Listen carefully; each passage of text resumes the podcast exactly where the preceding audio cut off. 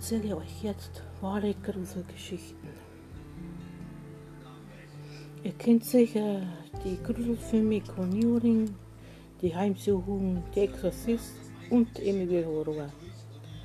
So, sie alle beruhen auf wahren Begebenheiten und inspirieren die Macher dazu, schaurige Stories über Serienkiller und Co. einem breiteren Publikum näher zu bringen. Nicht nur eingefleischte Horrorfans wissen, dass es sich bei den meisten leinwandtauglichen Geschichten um Ereignisse handelt, die sich in den USA verorten lassen und dort für Aufsehen sorgen.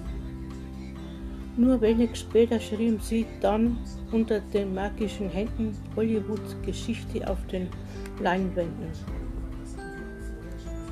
Wir werden heute aber einen Blick auf erschreckende Ereignisse aus Deutschlands denn auch passierten teilschaurige Dinge, die sich verfilmungswürdig nennen dürfen. Von Exorzismen bis hin zu brutalen Serienmördern.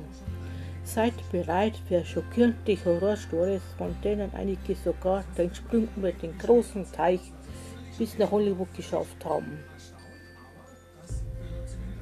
Ihr kennt den Fall von Anneliese Michel,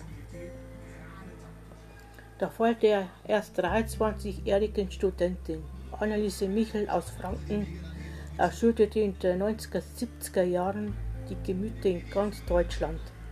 Die junge Frau litt an Epilepsie. Sie stammte einem streng katholischen Elternhaus und war fast davon überzeugt, von Dämonen besessen zu sein. 1976 starb die Studentin an Unterernährung, nachdem ein Priester 67 Mal versucht hatte, ihr den Teufel auszutreiben. Diese tragische Geschichte wurde nicht nur von dem deutschen Filmmacher Hans Christian Schmidt verfilmt, sondern schaffte es bis nach Hollywood, wo sich Regisseur Scott Derrickson als Vorlage für seinen Horror-Thriller Der Exorzismus von Emily Raus diente. So, das war die erste Geschichte morgen lese ich die zweite Geschichte vor. Bitte gib mir einen Hinweis, ob das euch gefallen hat oder nicht. Eure Bianca.